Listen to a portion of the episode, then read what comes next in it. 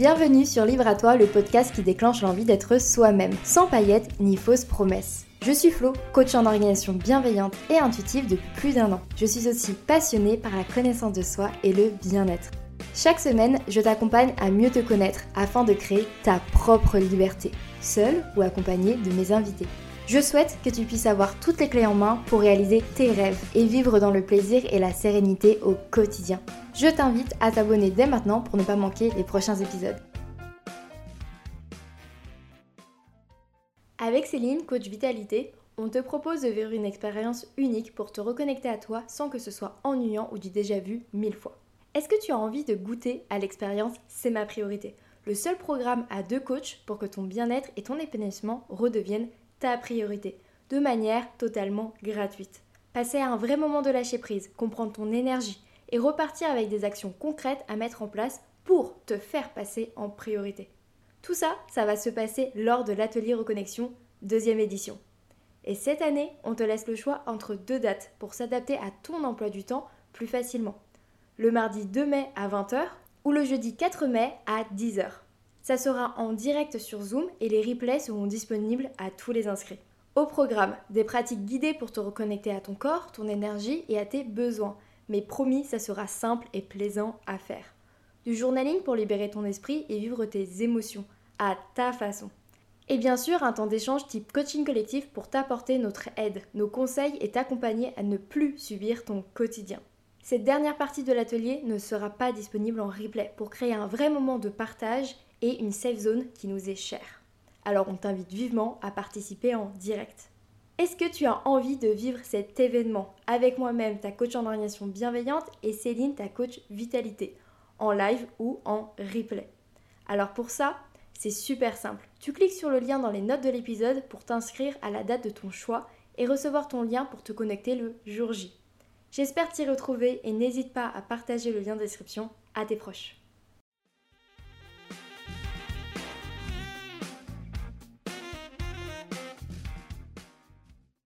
Hello Aujourd'hui, on se retrouve pour continuer à parler d'organisation. Je vais te partager ce qui, selon moi, fait une vraie différence pour changer ton regard sur ton organisation et adopter un état d'esprit bienveillant et intuitif, afin que tu puisses créer une organisation qui te convient vraiment au service de ton bien-être. Tu peux déjà retrouver la première partie sortie la semaine dernière où j'aborde les sujets de la connaissance de soi, de l'observation, mais aussi de la gestion du temps et de la gestion de son énergie. Je t'invite donc à écouter l'épisode numéro 12 avant celui-ci, si ce n'est pas déjà fait. N'hésite pas à écouter cet épisode en plusieurs fois, à prendre des notes ou à le réécouter si tu en ressens le besoin, parce que je partage pas mal d'informations sur différents sujets, même si le sujet principal reste bien évidemment l'organisation. Je te souhaite une très belle écoute. Définis ton pourquoi, ta mission, pour pouvoir retrouver la motivation. Définir son pourquoi ou sa mission, c'est la source de ta motivation. Si tu ne sais pas pourquoi tu fais les choses, pourquoi tu aimes certaines choses, pourquoi tu as envie de te lever tous les matins, pourquoi tu choisis de réaliser tel objectif ou de concrétiser tel projet, tu vas vite te retrouver sans énergie, démotivé, procrastiner, te sentir en échec permanent. Et c'est normal. Si on avance sans but, sans vision, eh bien on n'avance plus ou on se perd en chemin. Aujourd'hui, je vais t'inviter à t'interroger sur ce que tu fais au quotidien. Si cela sert ton projet, si tu te sens motivé au réveil ou si tu as plus envie de rester au fond de ton lit et de tout oublier. Et pour aller encore plus loin, définis quelles sont tes valeurs, tes piliers. Demande-toi pourquoi tu as choisi de réaliser tel ou tel objectif, mais pourquoi tu as vraiment envie de réaliser tel objectif. Est-ce que c'est parce que ça te plaît réellement ou parce que tout le monde le fait? Aucun d'autre que toi veut que tu le fasses. Définir son pourquoi, c'est le chemin vers l'alignement. C'est ce qui te guidera au fur et à mesure de ton organisation, de la planification de tes objectifs ou de tes journées. Cela te permet de toujours faire des choses au service de tes rêves, de ton ambition. Cela te permettra de mieux définir tes priorités, d'apprendre à dire non, à poser tes limites, parce que tu ne voudras plus mettre ton temps ou ton énergie au service de choses ne t'apportent aucun plaisir, ni évolution, ni transformation, ni compétence au service de ton pourquoi. Le pourquoi, ça peut être quelque chose d'extrêmement intime, de secret, ou quelque chose que tu pourrais exposer sur les réseaux sociaux ou même une vidéo YouTube. Dans tous les cas, ça t'appartient. C'est à toi, c'est dans tes tripes, c'est ton moteur. Et le carburant, c'est l'ensemble de tes réussites qui te permettent de vivre ce pourquoi les jours. Et tu verras que la fameuse motivation avec un grand M reviendra. Je précise la motivation avec un grand M car la motivation juste avant de passer à l'action est bien souvent liée à notre état émotionnel, physique ou mental. Ton pourquoi peut être très fort et donc ta motivation en béton armé, mais si il t'arrive quelque chose de très compliqué, de très dur physiquement ou émotionnellement, il est possible qu'il soit compliqué de se mettre en action. Cependant, si tu es pleinement motivé par ton objectif, ce ne sera pas un échec, mais de la flexibilité, de la souplesse. Et c'est aussi souvent dans ce genre de situation que la discipline rentre en jeu. Mais il ne peut pas avoir de discipline sans un pourquoi puissant qui t'a fait t'engager avec toi-même pour réussir. Planifie tes objectifs pour les réaliser sans te sentir submergé. Avant de te parler des objectifs et de leur planification, je voulais faire un point sur la méthode en général avant. La planification est un outil de vie très utile pour te permettre de gérer au mieux ton temps et ton énergie. Ce n'est pas une contrainte ou une prison. C'est un moyen de prendre conscience de ta propre liberté d'action. Planifier, c'est être en pleine conscience du temps que l'on a et de ce qu'on choisit d'en faire. La planification te permet de gérer au mieux ton temps et ton énergie ainsi que de progresser sereinement dans tes projets en ayant toujours une vue d'ensemble. Planifier avec bienveillance, c'est laisser le temps à l'imprévu et au repos, car t'organiser permet de décider que tu ne prévois rien. Tu peux choisir de laisser de la place à l'imprévu, au repos, aux autres ou à une envie irrépressible de commencer un nouveau projet, comme je te le disais dans la partie sur la gestion du temps. C'est aussi ce que j'appelle les blocs tampons ou éponges, et je t'encourage fortement à mettre ces zones en place dès maintenant, toujours selon ta situation et tes contraintes évidemment. Planifier, c'est aussi s'autoriser à changer d'avis sans culpabiliser, car on reconnaît qu'on a plus d'énergie, de motivation ou que les circonstances ont changé, que nos priorités ne sont plus les mêmes. Cela évite la frustration ou le sentiment d'échec. Parce que graver ton planning dans le marbre, ça ne fonctionne malheureusement jamais. On est humain dans une vie incertaine, comme je le disais plus tôt. On n'a pas de boule de cristal. Tu peux apprendre à faire la différence entre le certain et l'incertain. Également identifier ce qui dépend de toi ou non. Ce qui peut être fait à un autre moment ou ce qui ne peut pas attendre. Cela te permet de prioriser et de lâcher prise. Mon conseil pour laisser place à l'imprévu est de créer des plannings qui sont flexibles, modulables et aérés. Je me répète, mais au moins comme ça, ça rentre. La planification permet aussi de visualiser l'ensemble d'une période donnée, donc de prendre le recul suffisant pour se rendre compte s'il y a des incohérences, des déséquilibres ou si justement on est pleinement satisfait de notre planning. Maintenant que ce grand point est fait, on peut passer aux objectifs. Avant toute planification, il est important de vérifier si tes objectifs sont réalistes, réalisables, spécifiques, mesurables et temporels. Peut-être que ça dit quelque chose. Pour les connaisseurs, ça fait penser aux objectifs SMART. Mais je ne vais pas te, parler de cette méthode, mais plutôt d'un concept en général. C'est-à-dire, est-ce que tu as les outils nécessaires, les compétences nécessaires ou possibles à acquérir dans le temps que tu disposes En combien de temps cela sera justement possible par rapport à ta situation et tes contraintes, ton capital énergie et ton temps? Quelle est ta deadline? Vérifie toutes ces choses et aussi ce qui te motive. Est-ce qu'il te permet de vivre ton pourquoi, de réaliser l'un de tes projets, d'atteindre un rêve ou de te mener sur le chemin de ton ambition? Est-ce qu'il respecte tes valeurs, ton éthique? Est-ce que tu peux dire exactement à quel moment tu auras atteint cet objectif s'il n'est pas trop flou, trop incertain? Le fait qu'il soit mesurable est primordial. Grâce à une date, un chiffre, une compétence spéciale débloquée, un but atteint, clair et précis. On a beaucoup trop tendance à se fixer des objectifs qui ne sont pas du tout clairs. comme je souhaite apprendre l'anglais. À quel moment est-ce que tu sauras que tu atteins ton objectif? Quand tu sauras tenir une conversation, quand tu pourras faire un discours en anglais, quand tu pourras suivre une série sans sous-titres. Bref, définis un but clair.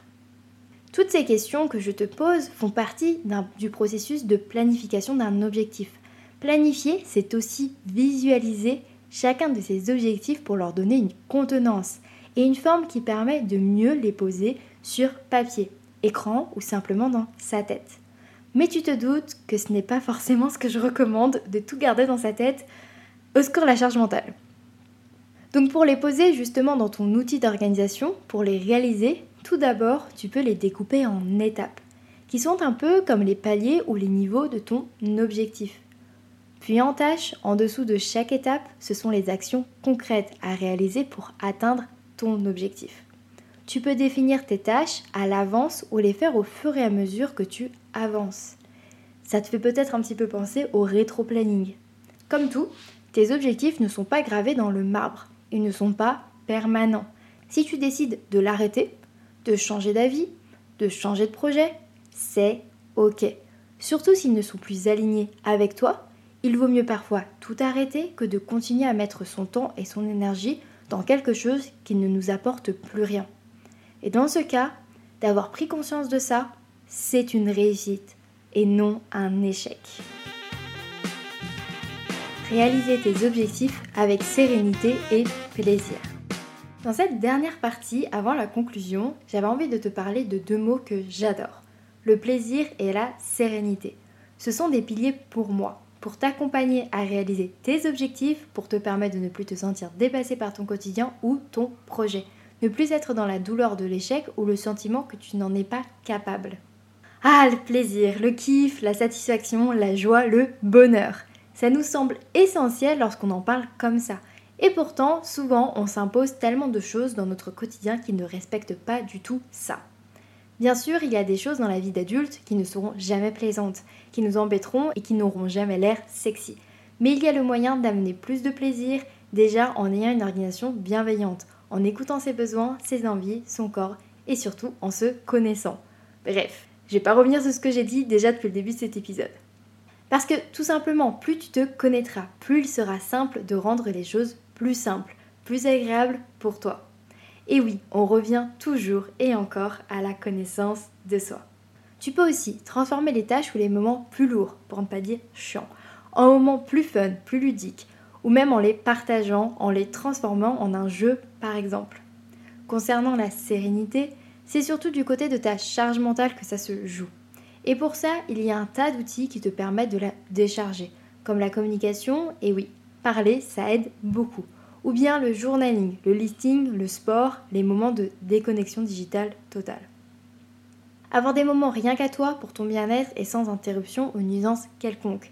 Mais ça, c'est souvent très difficile à mettre en place quand on ne l'a jamais fait. Donc encore une fois, je t'invite à écouter l'épisode numéro 6, 5 clés pour avoir du temps à soi.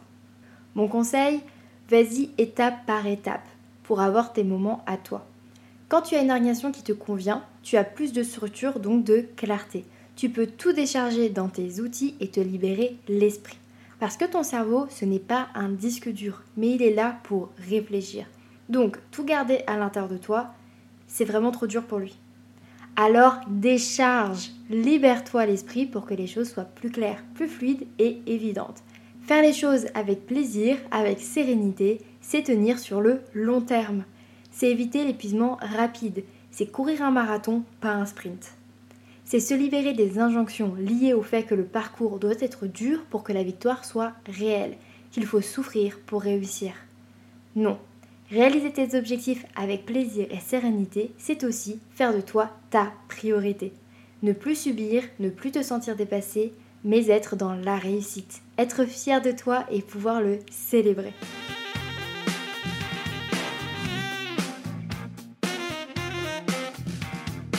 Ça y est, c'est la fin de cet épisode qui t'accompagne dans ce début de chemin vers un état d'esprit d'organisation bienveillante et intuitive, changer ton regard sur l'organisation, te donner quelques conseils pour améliorer ton organisation, aller vers plus de bien-être dans ton organisation. Bref, tu prends ce que tu as envie de prendre dans cet épisode.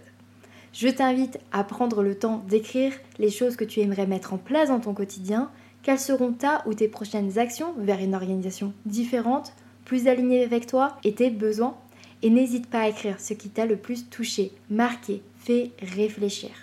Pour conclure, de mon côté, j'ai envie de te rappeler ma définition simplifiée de l'organisation bienveillante. C'est une méthode qui permet de mieux se connaître pour identifier ses besoins et ses envies. Elle permet de créer une meilleure gestion de son temps et de son énergie sans négliger son bien-être. Le bien-être, c'est le mot-clé de tout ça, que ce soit dans la connaissance de toi, le temps, l'énergie, la planification ou la réalisation de tes objectifs. C'est ma mission lorsque je t'accompagne en coaching, que tu sois OK, que tu sois bien avec ce que tu fais, que tu prennes du plaisir et aussi que tu sois satisfait ou satisfaite de ce que tu fais tous les jours.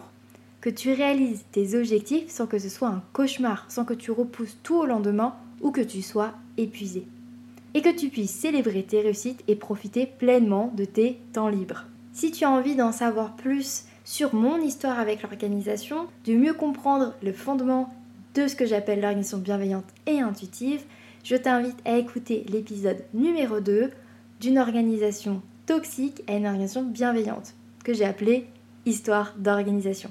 Dans cet épisode, je t'ai parlé de beaucoup de choses et je me suis concentrée sur l'état d'esprit, car selon moi, ce sont des choses que je peux dire à tout le monde entre guillemets. Ensuite, pour ce qui est du passage à l'action, de créer son organisation sur mesure, eh bien cela dépend de chacun et chaque personne est unique avec ses propres problématiques et situations. Alors si tu as envie d'aller plus loin, de créer une orientation qui te convient vraiment, avec laquelle tu te sentiras serein ou sereine et surtout qui sera plaisante pour toi, mais que tu ne sais pas comment faire ni par quoi commencer, ou que tu te sens trop dépassé actuellement, on peut en discuter ensemble lors d'un appel découverte gratuit.